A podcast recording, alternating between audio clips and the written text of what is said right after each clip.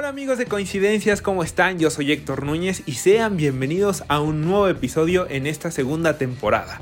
En esta ocasión nos tocará coincidir con alguien sumamente especial. Él es Alfonso Obregón, una vida entera dedicada a la actuación de doblaje. Y bueno, era importante tenerlo hoy con nosotros, pues este viernes estrena Space Jam un nuevo legado y él se encarga de darle voz a Vox Bunny tal y como lo hiciera ya en el lejano 1996 en la primera cinta de Space Jam. Y veo difícil, sinceramente, que no reconozcan su voz, pero si es así, les recuerdo que él hizo a Sherk en todas las películas de este personaje, también a Kakashi Hatake de Naruto y a Marty de Madagascar. Y antes de empezar me gustaría mandarle un enorme abrazo, nuestros mejores deseos, pues nos enteramos que Alfonso Obregón esta semana padeció un pequeño problema de salud del que esperamos se recupere muy muy pronto y podamos verlo de regreso en las cabinas de doblaje. Sin más, abróchense sus cinturones, que esta historia apenas comienza. ¿Cómo estás, Alfonso? Bien, muy bien, Héctor. Eh, muy contento de estar aquí contigo hoy, de invitarme a compartir este espacio con los oyentes y con todos ustedes. Para comenzar con toda esta entrevista, quisiera preguntarte quién es Alfonso Obregón. Pues Alfonso Obregón es un actor que se especializó en el doblaje. Eh, yo nací en una carpa, mi familia eran carperos tal cual, y eh, debuté con mi familia a los cuatro años en la carpa, empecé a actuar, y desde ahí trabajé con ellos hasta los siete años. Mi mamá, la carpa estaba en Monterrey en ese momento, mi mamá decide separarse de mi papá y se viene a la Ciudad de México con su familia materna, que eran los Inclán, eh, esta familia la había empezado mi, bisabuelo, que había sido maestro de actuación. Luego mi tío abuelo, Miguel Inclán, que pues hizo muchísimas películas, ¿no? Luego mi mamá, la mamá de Rafael, que eran casi gemelas, mi tía Lili Inclán, la esposa de Chato Padilla. Y luego viene la cuarta generación de los Inclán, que ya son Rafael Jiménez Inclán, Alfonso Sayas Inclán, Raúl Padilla Inclán, ¿no? Y, y entre ellos, este, mi hermana y yo. Y yo iba con mi mamá a unos teatros eh, por allá por el complejo de Chapultepec a esperarla que saliera de trabajar para regresarnos juntos a la casa. Y ahí conocí a un señor que fue uno de los pioneros verdaderamente del doblaje, uno de los primeros actores del doblaje en México, Alberto Gavira, yo creo que sí sabes quién es, pero no te acuerdas. ¿Te acuerdas de un perro que decía, pobrecito, me llamo Huckleberry Hound, ¿no? Sí, sí, sí, exactamente, sí lo recuerdo. Bueno, la, voz de la voz de Merlín en, La espada y la piedra, no, Grillo, te voy a enseñar cómo vas a actuar porque vas a ser el rey de Inglaterra, ¿no? Y él, ahí nos conocemos y él decide llevarme al doblaje, me presenta con mi maestro, que sería mi maestro, Fernando Álvarez, el hijo de Sofía Álvarez, una actriz famosa en la época de Pedro y de todos estos chavos. Entonces voy a hacer una pruebita para el doblaje, pero solo una prueba. era la primera vez que iba, no sabía que era el doblaje, ¿no? Eh, me hacen una prueba, pero mandan mi prueba entre las pruebas que habían hecho ya para el niño, que la serie se llamaba Eddie's Father. En español, en español le pusieron buscándole novio a papá. Y, a mí me hace Fernando una prueba con, con Eddie pero no para el niño, sino para ver qué podía hacer, si sabía hablar, si sabía leer, si sabía actuar o qué no. Pero resulta que pasaron mi prueba con las pruebas, que curiosamente te voy a mencionar algo. Todas las, las pruebas que mandaron eran niñas, eran señoritas las que habían hecho al niño. Sofía Álvarez, Soy la Quiñones, María Antonieta de las Nieves, porque, bueno, los niños son latosos, se cansan, se hartan, entonces lo hacían señoritas de 20, 25, 28 años, ¿no? Pero pasan mi prueba y el cliente cuando me oye, eh, eso me lo cuenta mi maestro, dice, ese, quiero a ese, ¿no? Y a mí me parece que no era magia, no es magia, no es superpoder, nada de esto. Es que yo era un niño acostumbrado a actuar desde los cuatro años con mi familia haciendo teatro. Eh, y sobre todo, cuando oye la prueba, oye a un niño hablando por un niño, no una niña haciendo voz de niño. Y, Oye, papá, porque sí les quedaban medio, medio raritos, ¿no? Les quedaban bien, pero sí se les oía medio. Entonces este, dice Fernando, no, ese niño no hace doblaje, ese niño vino a hacer una prueba, pero bueno, el doblaje eran horas, tenía que estar todo el mundo ahí en la sala, todo el tiempo, la gente fumaba en las salas, comía en las salas, este, hasta lo que no en las salas, ¿no? Y este, y dice, no sabemos si va a aguantar el ritmo. Entonces me invitan unos días después a hacerme una prueba, y ya más grandes, platicando en su casa, un amigo le pregunta, bueno, ¿y qué pasó con, este negro? Porque él me decía negro así de, de fuego, despectivamente. Y entonces Fernando dice, no, pues ese día supimos que, que, tú habías llegado para actuar, ¿no? Este, cantaste, bailaste, imitaste, contaste chistes, pero doblabas como rayo. Y ahí empieza mi carrera a los ocho años, un poquito antes de cumplir ocho años. Yo recuerdo que ya estaba trabajando en el doblaje y a los dos meses, algo así, dos meses y medio, llego y me dice Fernando, venga Alfonso, venga, vamos al restaurante. Me lleva al restaurante y sacan un pastel, me cantan las mañanitas, partimos el pastel, me da mi pedazo, me lo comemos, me dice, vamos a festejar su cumpleaños, como se debe, trabajando, campeón. Y nos metimos a la sala a chambear, ahí cumplí ocho años y desde entonces, pues decidí, a pesar de que siempre he hecho teatro, hice cine muy chavo, este, radio, tele, he hecho todas las especialidades de la actuación, decidí dedicarme al, doblaje de voces para la tele y para el cine. Justo por todo lo que comentas, para nosotros es un placer tenerte aquí. Son más de 50 años en el doblaje. Y bueno, ¿te parece si viajamos un poquito? ¿Te parece si viajamos a Space Jam? Órale, va, va, va. Perfecto, pues tomemos un avión y quiero que me platiques cómo fue que te llegó a ti eh, la oportunidad de, esta película de Space Jam. Sabemos que además eres una de las voces recurrentes de este personaje de Box Bunny. La película salió eh, a los cines en 1996. ¿Cómo, fuiste, ¿Cómo fue que llegaste tú al papel? Yo estaba trabajando en una empresa de Televisa que se llamaba Audiomaster 3000 y era como el niño consentido de la empresa porque Fernando, que había sido mi maestro, eh, se posiciona como gerente general. Y eh, bueno, como empiezo muy chiquito, desarrollo una habilidad rara para doblar, jugaba doblando. Entonces, eh, me entero que, que, Warner hace una película nueva que les importaba mucho a ellos, porque era un experimento que no se había hecho. Y, este, y dicen que una de las condiciones que ponen para dar la película Audiomaster es queremos hacer pruebas nuevas para cada uno de los personajes de la Warner, porque ya no los están haciendo bien, ya no nos gustan como los hacen. Entonces, este, yo me puse loco. Loco, dije, yo tengo que hacer uno de esos personajes. Te confieso que yo realmente al que quería hacer era al pato Lucas. El que me gustaba, porque además había escuchado un pato Lucas muy raro, no sé si te acuerdas, un pato Lucas que hablaba así como mafioso italiano, eres un maldito conejo y te voy a despertar. Sí, sí, sí, incluso daba mucho miedo en aquel Sí, sí, sí, era medio tenebroso, Luego ya hicieron un pato Lucas que ya hablaba así, ¿no? Que ya era más parecido al de ahora, que, ah, no, mamá no quiere ir a la escuela, ¿no? Entonces me pongo a ver las caricaturas para, para escuchar cómo hablaban, qué hacían, dónde cambiaban, imitar las voces. Pero la gerencia me dice, tú vas a hacer prueba para Bugs Bunny, ¿no? Les digo, no, yo quiero hacer prueba para el pato. Me dicen, no, no, no, no. La estrella es Bugs Bunny y queremos que tú seas Bugs Bunny y creemos que eres el que lo pueda hacer, ¿no? Entonces digo, pues órale, pues a ver, vamos a, vamos a ver qué pasa. Entonces, este, llega el día de la prueba, me ponen varias cositas de Bugs Bunny, lo, lo acabo de escuchar, acabo de entender cómo hablaba, ¿no? Entonces decido hacer un Bugs Bunny eh, que yo fue el que más me gustó, que había hecho un compañero que ya en paz descanse se llamaba Juan José Hurtado, que hablaba todo para arriba, ¿no? ¿Qué hay de nuevo, viejo? Eh, oye, gordito, que no sé qué, ¿no? Entonces hago la prueba así. A los dos, tres días me habla la gerencia, me dicen, Alfonso, están entre tú y un compañero mío que se llamaba Luis Alfonso Mendoza, todavía no deciden bien, tenemos que hacer nuevas pruebas. Entonces hago otra prueba y ya estaban ahí algunos de los ejecutivos de Warner y me dicen, nos gusta mucho lo que haces, está bien padre, pero queremos que sea menos, no tan, no tan arriba, no tan acá, un poquito menos, ¿no?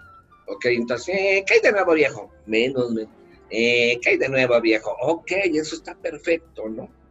Entonces, este, hago mi prueba, la guardan y a los cuatro o cinco días me hablan y me dicen, pues chavo, te quedaste con el premio mayor y vas a hacer Bugs Bunny, porque no solo es la película, vas a doblar la película, pero vas a redoblar todas las caricaturas de la Warner. Entonces, durante cinco o seis años más o menos fui la voz de Bugs Bunny, redoblé casi todas las caricaturas.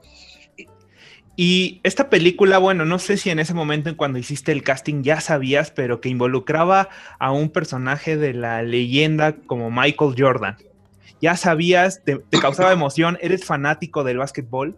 No, no, no fanático, no, nunca he sido fanático de nada, pero sí tengo claros quiénes son las estrellas del americano, del básquetbol, del fútbol y esto. Yo tenía muy claro que Michael Jordan, en el estadio podían estar Chris Rock, eh, Robert De Niro, Al Pacino. Entraba Michael Jordan y se acababan los otros. Era la gente se volcaba sobre Michael Jordan, era pedirle fotos, autógrafos, ¿no? Estaba considerado un ser humano especial, ¿no? Que, ayudaba mucho a la gente, que, hacía muchas cosas. Y yo sabía quién era Michael Jordan, por supuesto, ¿no? Entonces, pues era así como, órale, wow, qué buena onda, ¿no? Y además, como lo comentaste hace, hace un momento, una película sumamente experimental porque nunca se había hecho esto de combinar el live action con la animación. Se acercaba ya además el estreno de Toy Story, que era una película completamente distinta en esto de la animación. Pero sí, eh, estuve leyendo algunas cosas. Esta película se inspira en un comercial que sacó la misma Nike eh, entre Box Bunny y Michael Jordan en un Super Bowl. Entonces esta película fue como un boom también para todo lo que vino después de publicidad. En este caso eh, crecieron las ventas de, tenis, de jerseys, del mismo, del mismo cine, pero también hubo un boom en el doblaje, especialmente en Latinoamérica. No, bueno, Space Jam, yo creo que ha habido dos personajes que han sido los premios que me ha dado la vida. Space Jam me cambió la vida por, totalmente, ¿no? Yo, gracias a que doblo Space Jam y esto que mencionas, que empiezo a hacer cosas de publicidad y tenis y juguetes y no sé qué, yo logro becarme y decir, bueno, soy actor, aprendí a actuar con mi familia en la carpa, he hecho doblaje desde muy chavo, pero creo que me falta esta parte de la escuela porque yo me salgo de la prepa en segundo semestre, ya tenía un hijo, me había separado, ya ganaba muy bien, entonces dije, no, ya estuvo, yo, mi carrera va a ser esto, ¿no? Pero en ese momento digo, bueno, soy actor, me dedico a la actuación, entonces creo que me falta la parte de estudiar. Y gracias a Space Jam yo puedo becarme e ir a estudiar actuación al IMBA y ir a estudiar escultura y pintura al CNA, ¿no? Porque yo gané tanta lana que fue así como, perdón, tengo que ir a la escuela de lunes, miércoles y viernes, de 9 de la mañana a 3 de la tarde, no puedo trabajar. Y me dicen, no te preocupes, no hay bronca. Eh, trabajarás los martes y los jueves y los lunes, miércoles y viernes en la tarde un ratito. Pero yo trabajara o no trabajara, yo ya tenía asegurada la renta, la luz, el teléfono, la educación de mi hijo, la comida, dos o tres años, ¿no? Entonces, me cambió totalmente la vida conforme fue pasando el tiempo, como que Space Jam fue haciéndose un fenómeno cada vez más grande. Además, hace unos, hace algunos meses se estrena también la serie de Michael Jordan, que justamente toca esta parte de su retiro y cuando se va a jugar béisbol, y vuelve a surgir otra vez en la conversación Space Jam, se anuncia la segunda parte. Es un fenómeno que parece que sigue y sigue y sigue creciendo. Y fíjate que a mí me pasó algo muy curioso. Yo vi Space Jam al año de estrenar, algo así, mi hijo me dice, vamos a ver, papá, Space Jam, pues vamos a verla, ¿no? Entonces mi hijo estaba sentado junto a mí en el cine y volteaba y me veía así como, órale, este, este güey que es mi papá, es la voz de Box Bunny, ¿no? Yo ya no me acordaba de qué se trataba la película y mucho menos, ¿no? Hace poco mi pareja me dijo, vamos a ver Space Jam, yo no la he visto, ¿no? Y digo, órale, vamos a verla. Entonces la vimos, nos hemos reído como locos. Eh, por supuesto que ahora que veo Space Jam 2, dices, wow, el, trabajo, la producción, los efectos son así de, ay, ¿qué es esto, no?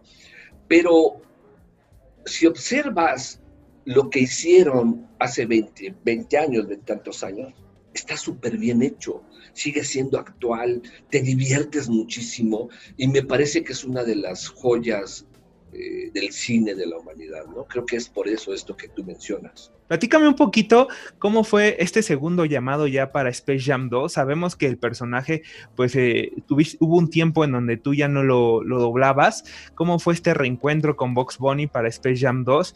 ¿Y qué era lo que más te pedía el público? Porque como lo mencioné hace un momento, las redes sociales eh, son muy buenas en ese sentido. Todo el tiempo estás en contacto con tus fans y los fans te pedían a gritos.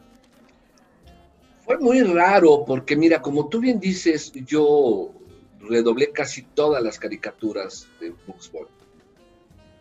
Se acaba esto y yo dejo de doblar a Bugs. Hacen unas nuevas caricaturas que se llaman los que son chiquitos, los bonitos, ¿no? Son como bebés, ¿no? Algo así, ¿no? Y ahí yo ya no hago a Bugs Bunny, ya lo hace otro. Este chavo, Luis Alfonso Mendoza, lo hace, lo hace muy bien. Y yo me quedo con, yo ya tuve mi momento, ya hice lo que tenía que hacer.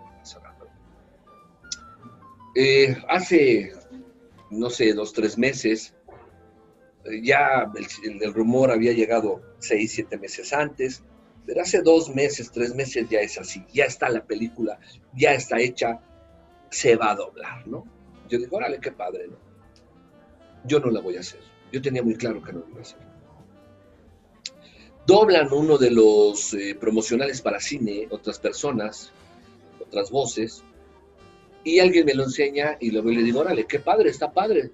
Nah, pero es que debiste haber sido tú. No, no, no, a ver, aquí tu opinión, y la de los fans y la mía, no sirve para nada. Los, los, que deciden son los dueños del producto. Así de fácil. Siempre he tenido eso muy claro. Yo juraba que ya no iba a ser la película. O sea, de verdad lo tenía clarísimo me hablan y me dicen, Alfonso, tenemos una película para cine, tienes tantos loops, o sea, tantas intervenciones, tu presupuesto es tanto, y es tal día, tal hora. Y de pronto dije, ese presupuesto está raro, no es lo que se paga por una película para cine. Bueno, y llego, me saluda la directora, nos saludamos, pues vamos a darle, señor me abre la pantalla y veo que era Space Y yo fue así de, ah, Yo te juro que pensé que iba a ser otro personaje. Dije, seguramente voy a ser al mal o algún actor invitado importante aparte del basquetbolista, algo así, ¿no? Y le digo, este, ok señora, ¿quién soy yo? Pues usted es el conejo. Usted fue el conejo y será el conejo y usted va a ser el conejo. Y le digo, ay señora, en ese momento te juro que fue un poco como viaje en el tiempo, como medio meterme una droga o algo, porque fue así como... Y recuerdo que vi Audiomaster y vi a mis compañeros y vi un poco de cómo estábamos viviendo en ese momento cuando yo hacía a, a Entonces empiezo a ver la película y la, sensación que yo tenía interna, la felicidad que tenía de, ver que era otra vez Bunny, no, te la puedo explicar con palabras. Era una cosa muy rara, así por dentro, ¿no? Esas cosas que estás a punto como de llorar de, gusto, ¿no? Entonces, bueno, fue un agasajo. Eh, empezamos a jugar, a platicar, yo propuse cosas, me dijo la directora, venga, está padrísimo, ¿no? Este, volver a decir, eh, ¿qué hay de nuevo, viejo, no? ¿Quieres ayudarme? Pues ponte esto y di, es temporada de lejos. Y eso es todo, viejo. Fue así como, fue como un viaje en el tiempo y ha sido como, pues otra vez, otro premio, otra bendición, algo así. Pues queremos que por favor les mandes un mensaje a todos estos fanáticos de Space Jam que crecieron con tu voz, que te escucharon cuando eran niños y que hoy ya grandes y que van a llevar a sus propios hijos ahora de la mano, van a ver Space Jam 2 y seguramente estarán muy contentos de escucharte nuevamente. No, tenemos que aclararles que ya no me sale Bugs Bunny, me sale el abuelito de Bugs Bunny, pero bueno. bueno, Bugs Bunny también ya creció. Sí, también. No, lo maravilloso es que él no crece. Ellos siguen igualitos. Hasta, hasta se ve un poco más joven en el tráiler. ok, ok. Pues va. Eh, ¿Qué de nuevo, gorditos? Oigan, dejen de comer tantas hamburguesas hot dogs, tamales, porque ya se están poniendo como Porky Pig y se están poniendo un poco locos como el pato Lucas. Coman más frutas y verduras y sobre todo zanahorias. Eso es todo, viejos. Muchísimas gracias, Alfonso. En verdad que nos da un gusto tremendo poder platicar contigo y también me da un gusto tremendo que vuelvas al personaje de Box Bunny porque ya nos lo has dicho en varias ocasiones lo que significa para ti y enhorabuena por, por volver a Space Jam. Gracias, al contrario, gracias a ti por invitarme. Un, un, saludote a todo tu público y a toda la gente que está atrás, adelante, arriba, a un lado de ti. ¿Qué les pareció este segundo episodio? Sin duda, Alfonso Obregón es toda una institución en el doblaje. No se olviden de seguirnos en todas nuestras redes sociales, las van a encontrar en la descripción y muchas gracias por acompañarnos hoy. Nos vemos en el siguiente episodio. Bye bye.